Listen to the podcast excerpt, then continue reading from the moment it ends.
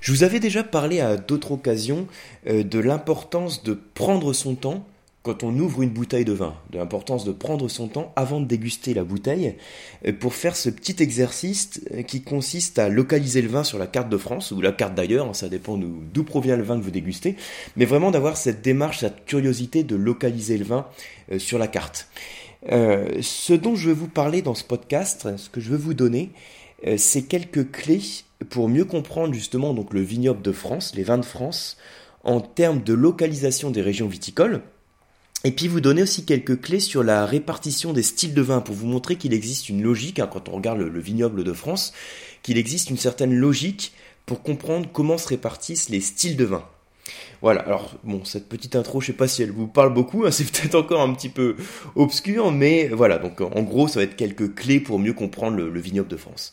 Alors, une chose importante aussi, euh, je vais vous donner quelques notions, quelques termes.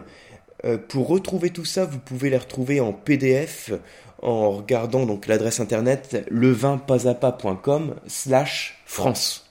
Hein, donc vous tapez simplement levinpasapa.com slash France et vous allez retrouver donc les tableaux dont je vais vous parler et également la carte de France avec les répartitions dont je vous parle. Voilà.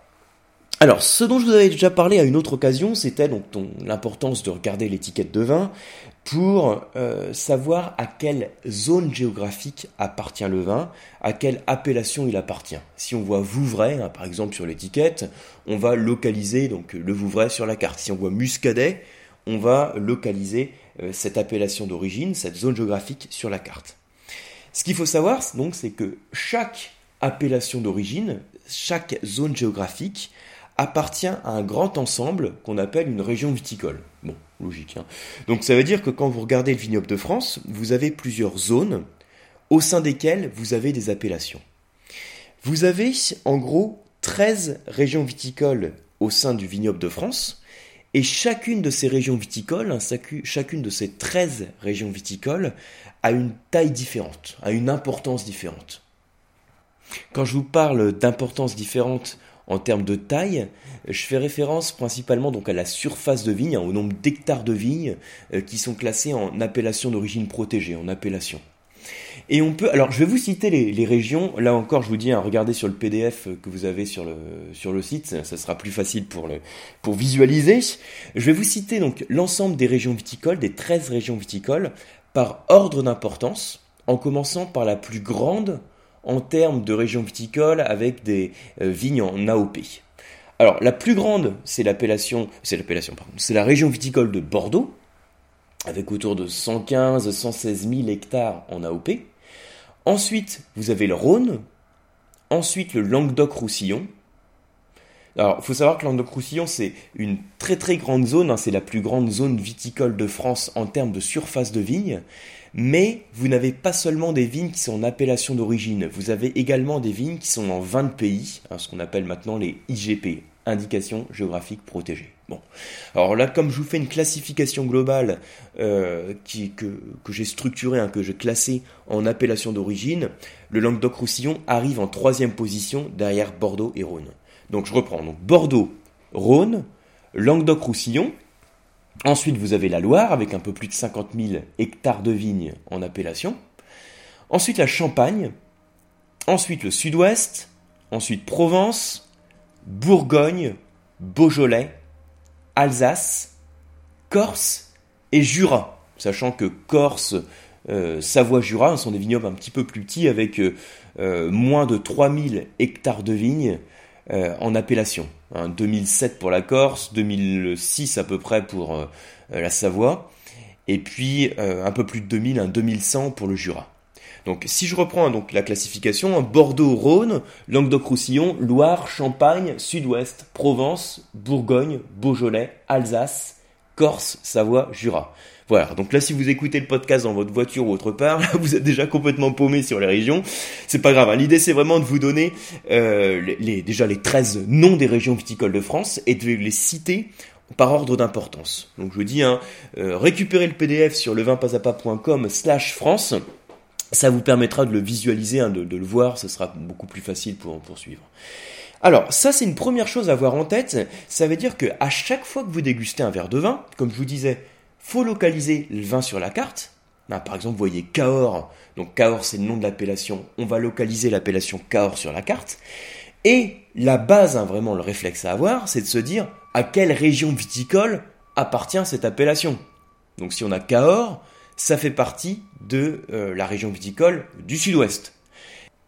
Et ensuite, donc, ayez en tête la classification des régions viticoles en termes de surface de vigne pour se dire euh, donc par exemple que Cahors fait partie du sud-ouest, qui est la euh, sixième région viticole de France sur 13, donc sixième sur 13 en termes de surface, de superficie en AOC, en AOP pardon. Vous voyez un peu l'idée. Hein. Donc l'idée, c'est vraiment, euh, comme toujours, hein, d'avoir des petits automatismes, des petits réflexes pour localiser le vin sur la carte euh, viticole, de se demander à quelle région viticole il appartient, et euh, d'avoir en tête donc l'importance, la classification des régions viticoles en termes de surface de vigne. Alors c'est important de l'avoir aussi parce qu'en général, donc plus la région viticole est vaste, plus on va avoir d'appellations, et donc plus elle va être étendue en général, là aussi, hein, c'est pas toujours euh, exactement le cas, mais plus on a d'appellations en général, c'est-à-dire que la région viticole est plus étendue, et donc qu'on est susceptible d'avoir des différences d'une appellation à l'autre, des différences en termes climatiques, en termes de terroir et même en termes de euh, style de vin produit.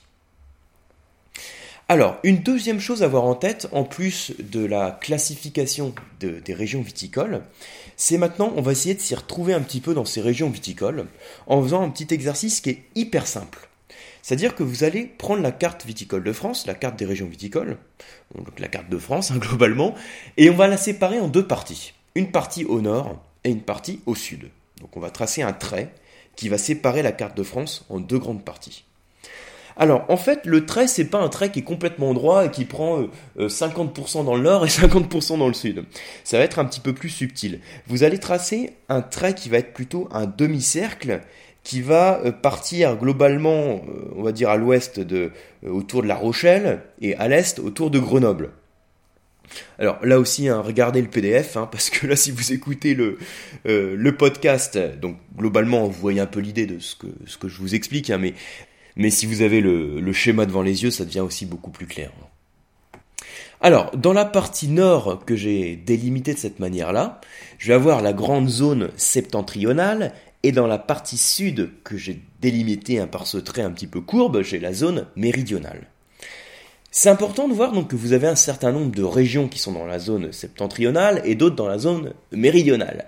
En gros, dans la partie septentrionale, j'ai euh, la région de la Loire, la Champagne, euh, la Bourgogne, l'Alsace, et j'ai également la Savoie le Jura, hein, puisque j'ai fait une, zone un petit peu courbe. Et dans la partie méridionale, j'ai donc les autres régions viticoles. Donc je vous les recite, hein, j'ai Bordeaux Sud-Ouest, j'ai euh, le Beaujolais, ensuite le Rhône, et puis ensuite toute la partie euh, méditerranéenne, donc Languedoc-Roussillon, Provence et Corse. Voilà un peu cette répartition. Ce qui est intéressant de voir, c'est que en termes climatiques, j'ai des grosses différences entre la zone septentrionale que j'ai délimitée et la zone méridionale, la zone du sud. La zone du nord a globalement plus de fraîcheur et moins d'ensoleillement que la zone euh, méridionale, qui a donc plus de chaleur et plus d'ensoleillement. Ça veut dire qu'on va avoir une grosse différence en termes de répartition des styles de vin. La zone du nord va être plutôt productrice de vin blanc, alors que la zone du sud va être plutôt euh, productrice de vin rouge. On va avoir une prédominance de vin rouge. Pourquoi? Parce que les cépages rouges hein, qui donnent les vins rouges ont besoin globalement de plus de chaleur et d'ensoleillement pour parvenir à leur maturité. Donc à chaque fois que vous avez une zone plus ensoleillée, il y a toujours une prédominance de vin rouge. Et quand vous avez une zone plus fraîche, un climat un peu plus frais, vous avez toujours une prédominance de vin blanc. Et ça c'est vrai à l'échelle mondiale hein, sur la répartition du vignoble. Alors, on va voir si ça se vérifie. Hein. Je reprends ma zone septentrionale, avec la Loire, Champagne, euh, qu'est-ce que j'avais dit, un Bourgogne, Alsace, Savoie, Jura. Sur la Loire, j'ai 52% de vin blanc. Donc là, on a une prédominance de vin blanc. Sur la Champagne, donc avec mes vins effervescents, hein, j'ai plus de 75% qui sont produits en blanc.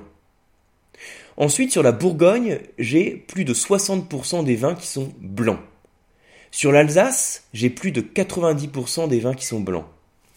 Sur la Savoie, j'ai 80% des vins qui sont blancs. Sur le Jura, j'ai 70% des vins qui sont blancs. Donc vous voyez vraiment qu'on a une prédominance de vins blancs. Maintenant, je regarde sur la zone méridionale. Eh bien, à Bordeaux, j'ai 80% de vins rouges. Et dans le sud-ouest, 56% de vins rouges. Dans le Rhône, j'ai 90% de vins rouges. Dans le Languedoc-Roussillon, j'ai 80% de rouge. Et ensuite, hein, donc sur la Corse et la Provence, donc là je vais avoir une prédominance de rosé, hein, notamment sur la Provence avec plus de 80, je crois que c'est 88% de rosé.